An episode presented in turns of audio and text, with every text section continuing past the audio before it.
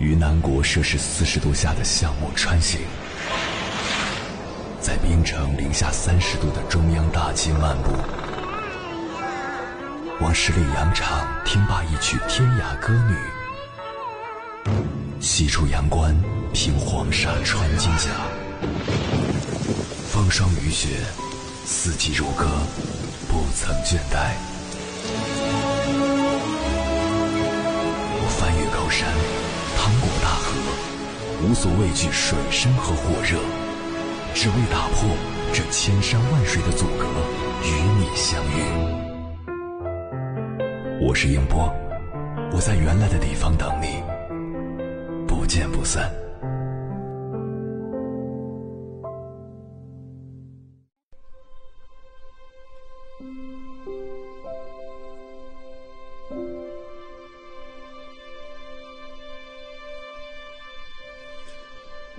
如今这个时代，有好多人喜欢讲求生活品质，他们认为花的钱多、花得起钱就是生活品质了。于是有越来越多的人在吃饭时一掷千金，在买衣服时一掷万金，拼命的挥霍金钱。那么，生活品质这两样东西到底意味着什么呢？如果说有钱能满足许多的物质条件，就叫生活品质，是不是所有的富人？都有生活品质，而穷人就没有生活品质呢？如果说受教育就会有生活品质，是不是所有的大学生都有生活品质，没受教育的人就没有生活品质呢？如果说都市才有生活品质，是不是乡下人就没有生活品质？是不是所有的都市人都有生活品质呢？答案都是否定的。可见，生活品质不是某一阶层、某一地区，甚至某一时代的专利。古人也可以有生活品质，穷人、乡下人、工匠、农夫都可以有生活品质。因为生活品质是一种求好的精神，是在一个有限的条件下寻求该条件最好的风格与方式，这才是生活品质。工匠把一张桌子、椅子做到最完美而无懈可击的地步，是生活品质；农夫把稻田中的稻子种成最好的收成，是生活品质；穷人买一个馒头果腹，知道同样的五块钱在何处可以买到最好品质的馒头，是生活品质；家庭主妇买一块豆腐，花最便宜的钱买到最好吃的豆腐。是生活品质。整个社会都能摒弃不良的东西，寻求最好的可能，这个社会就会有生活品质了。因此，我们对生活品质最大的忧虑，不是小部分人的品味不良，而是大部分人都失去求好的精神了。在一个失去求好精神的社会里，往往使人误以为摆阔。奢靡浪费就是生活品质，逐渐失去了生活品质的实相，进而使人失去对生活品质的判断力，只好追逐名牌，用有名的香水、服装、皮鞋，以致名建筑师盖的房子来肯定自我的生活品质。这是为什么现代社会名牌泛滥的原因。有些人从头到脚，从房子到车子。从音响到电视，用的都是名牌那些名牌多得让人忘记了自己的名字。一般人新鲜之余，心生悲屈，以为那是生活品质，于是想尽办法、不择手段去追求生活品质，甚至弄到心力交瘁、含恨而死。真正的生活品质是回到自我，清楚衡量自己的能力与条件。在这有限的条件下，追求最好的事物与生活。再进一步，生活品质是因长久培养了求好的精神，因而有自信、有丰富的心胸世界。在外有敏感直觉，找到生活中最好的东西；在内则能举陋巷，依然创造愉悦多元的心灵空间。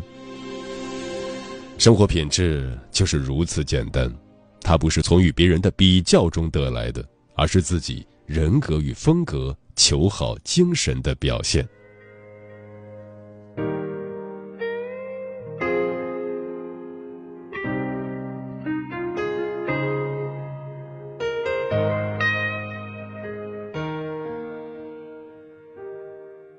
我看过满脸是灰的人，笑着说生活；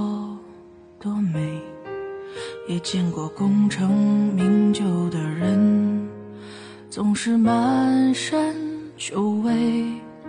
我看过夜深都不回家的人，总期待明天多美；也见过看起来不错的人。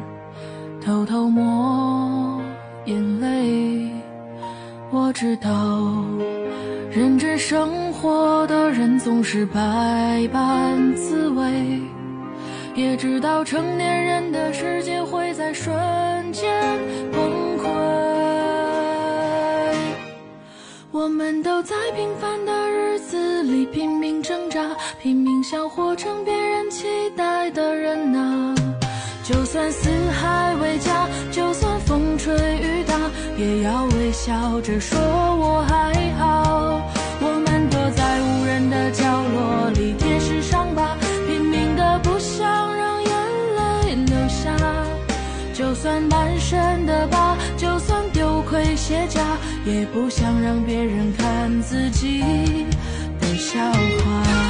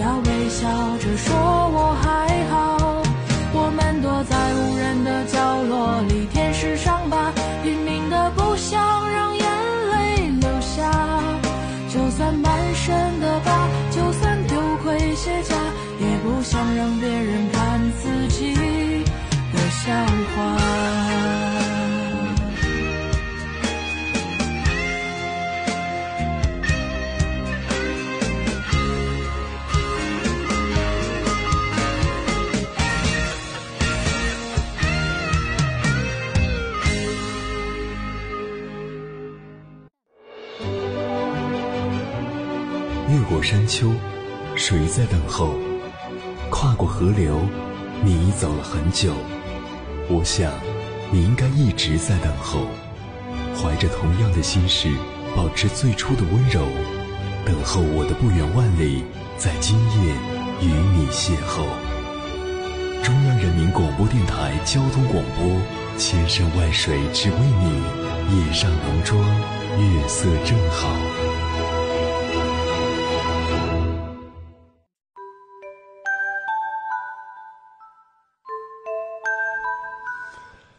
感谢此刻依然守候在电波那一头的你。你现在听到的声音来自中国交通广播《心灵夜话》栏目，《千山万水只为你》，我是迎波。今晚跟朋友们聊的话题是钱和生活，你会怎么选？微信平台中国交通广播，期待各位的互动。九月说，以前为了钱没了生活，然而钱没赚到多少，还搞出个腰椎间盘突出。现在为了生活，选择了较为轻松点的工作，感觉还不错。波杰克说：“如果没有钱，用什么生活？虽然很无奈、很矛盾，但这是个无解的死循环啊！努力活着吧，活着是为了赚钱，赚钱也是为了活下去。”桃子说：“小孩子才做选择，大人都要，要足够的钱，也要幸福的生活。”嗯。二十多岁的时候，总是会在心里不由自主地进入同龄人比较的队列，主要是在钱的维度上，谁的工资高，谁的待遇好，谁的对象家境优越。到了三十多岁，能够慢慢在自己的生活中发现富足的心情、快乐的秘密、静谧的瞬间，关于钱的困扰就不是问题了。没有背昂贵的名牌包不是问题。有个自己喜欢又实用的包，能盛放东西就很好啊。旅行的时候不能入住高档酒店，享受顶级服务也没关系。走过的那些路，看过的那些风景，并没有分别。重要的是沉溺其中的心情。甚至没有大获成功、腰缠万贯也没关系。相比那些忙碌的、没有时间享受一杯热茶、等一朵花开的成功人士。我真的更加热爱自己现在的生活。抬头看到弯月，会忍不住微笑；走在半山腰，看到万家灯火，会忍不住热泪盈眶。这些都不属于我，但是我却拥有他们的美好。接下来，千山万水只为你，跟朋友们分享的文章选自《社长从来不假装》，名字叫《你不可能等攒够了钱再去过想要的生活》，作者江明。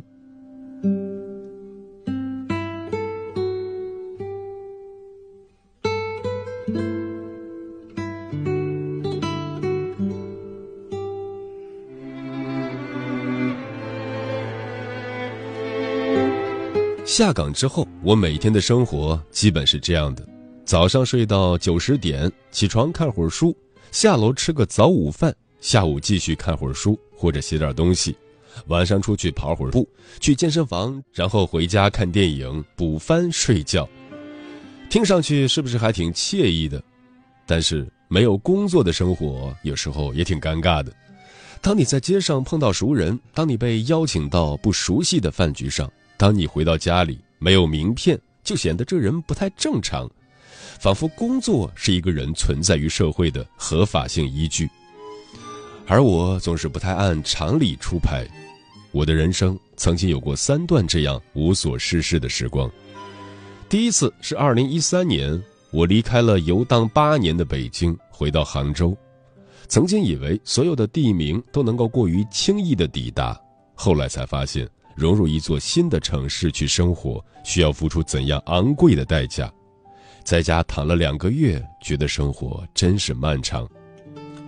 第二次是二零一五年秋天，我从 A 公司离职，那是一家很棒的公司，给的待遇也相当优渥。但是进入 A 公司的每一天都不是特别开心，每天早上的闹铃貌似都在提醒我说，这不是我想做的事情，我不能以这样的方式度过一生。第三次是二零一六年年初的时候，我和我的前同事们一起创业，做一个商业地产类的项目。这是一支很不错的团队，市场前景也相当看好。但是在连轴转了几个月之后，我对自己的信念产生了怀疑。我并不是一个真正适合创业的人，我不擅长交际，不喜欢过长的工作时间，不喜欢贫乏的私人生活。更要命的是，我对于那汗水和时间所兑现出来的未来表示怀疑。这可能不是我想要博取的。有朋友在我离开前曾劝说：“你趁年轻辛苦几年，等赚够了钱再去过自己想要的生活，不是更好吗？”问题就在于什么时候能赚够，赚多少算是赚够呢？生活不是卡带，你唱完了这一面，还可以随时打开切换成另一面。而当我们跑得越快的时候，越没有办法确认我们是否在朝着正确的方向奔跑。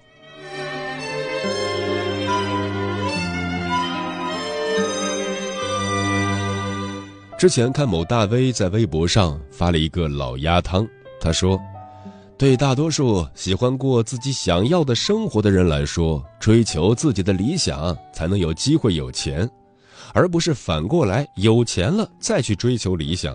因为你在追求自己目标的时候，就会融入一个圈子，里面有机会。”对此，我举两只脚赞成。虽然此刻的我谈论起这个话题没有太多的发言权，因为毕竟离“成功”二字还相去甚远。但是厚着脸皮说这样无所事事的我，相比以前一本正经的生活，拥有了更多的机会。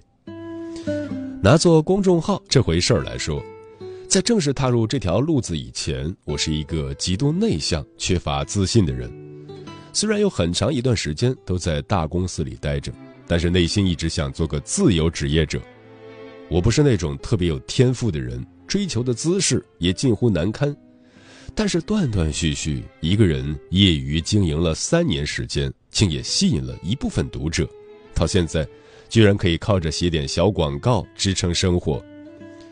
我是喜欢这件事情的，从内心深处来说，假如我开设账号的第一天，就有人提刀架在我脖子上说：“快写，写三年你就有几十万粉丝，就有很多品牌找你打广告了，你就可以赚钱了。”我觉得我会立马死掉。因为做这个账号，我才得以被人发现，后来进入了 A 公司，再后来被更多的朋友认识，有的成为了生活中很好的伙伴，有的给我输送了很多资源，当然也是因为这个结识了很多以前我想都不敢想的朋友。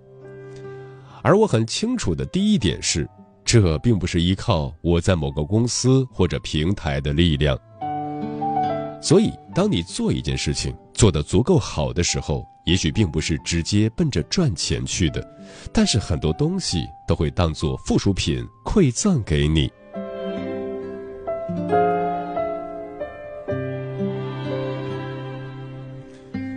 我在北京时曾有这样一个朋友，每一份工作时间都不超过两年，每次工作的目的都简单直接，为下一次的旅行积攒费用。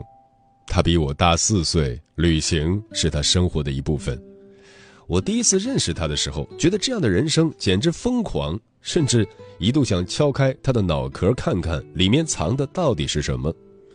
对于他，我有着太多的疑惑，比如，他不担心旅行中发生意外吗？旅行中没钱了怎么办？旅行完了回来不是还得生活吗？未来靠什么支撑？他说：“旅行就是他生活的一部分。”他在很早的时候就意识到了这一点，没有太多冠冕堂皇的理由。那些地图上的坐标，无论是东京、巴黎还是纽约、墨西哥，对他而言都稀松平常，因为他们太过唾手可得，太近了。一张机票就可以抵达的地方，不应该叫做梦想，梦想不应该这么廉价的。他说。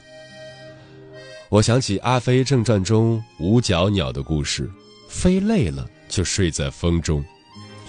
我再也没有问过他我心中的那些疑问。那些飞离的城市，那些永远无法抵达的地平线，无论生活背景如何变化，他都在过活同样的自己。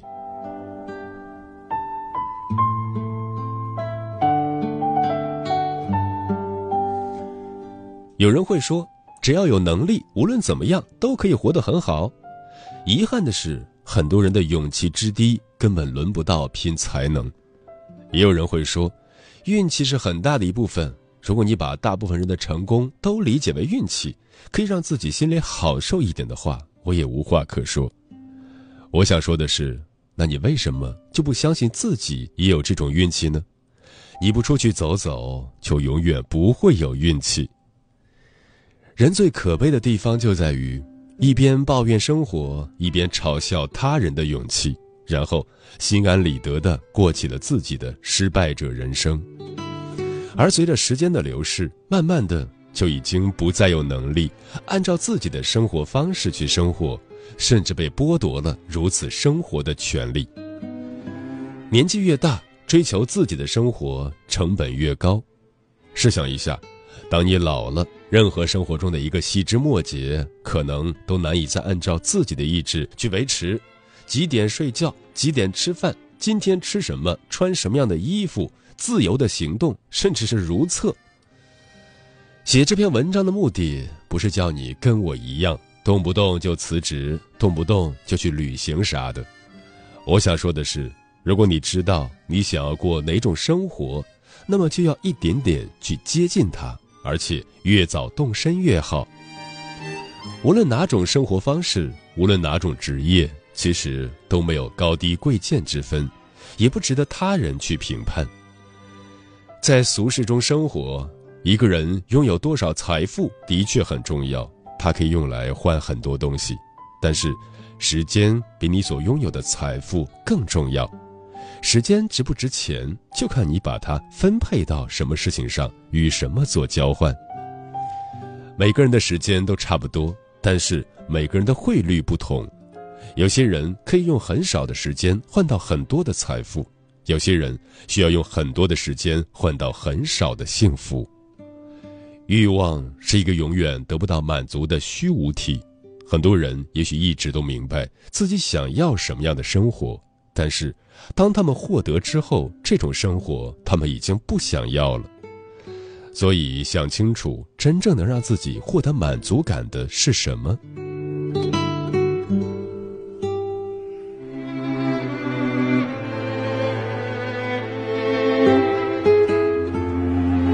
卡内基梅隆大学计算机科学教授兰迪波许在他著名的最后的演讲中提到过一个很实在的观点。他说：“在我们追寻理想的道路上，我们一定会撞上很多墙，但是这些墙不是为了阻挡我们，他们只是为了阻挡那些没有那么渴望理想的人们。这些墙是为了给我们一个机会，去证明我们究竟有多想要得到某些东西。也许现在这段无所事事、看上去灰暗的时光，就是一堵墙吧。那么，墙外见。”最后再敲一下黑板，先追求自己的生活，然后再找到养活自己的方式，这是大多数所谓成功者走的路。与大家共勉。再送大家一首小诗作为结尾：当你启程前往伊萨卡岛，愿你的道路漫长，充满奇迹，充满发现。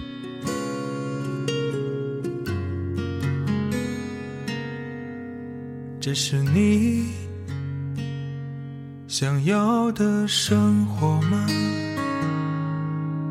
当阳光透过窗台照进来，你有感觉到温暖一些吗？这是你喜欢的生活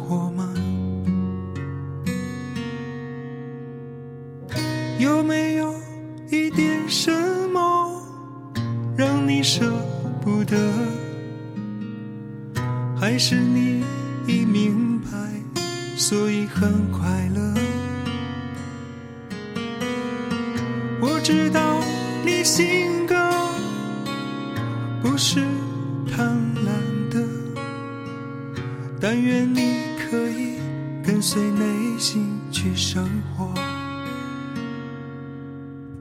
田野中生活，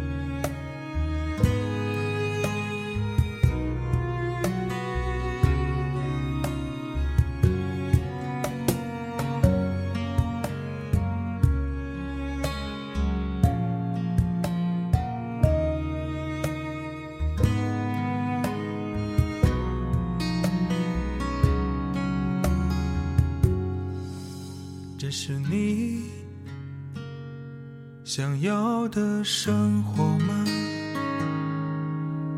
当晚风经过院子吹过来，你有感觉到幸福一些吗？这是你喜欢的生？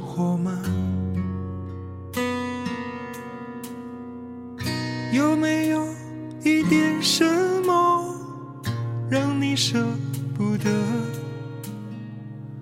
还是你已明白所以很快乐。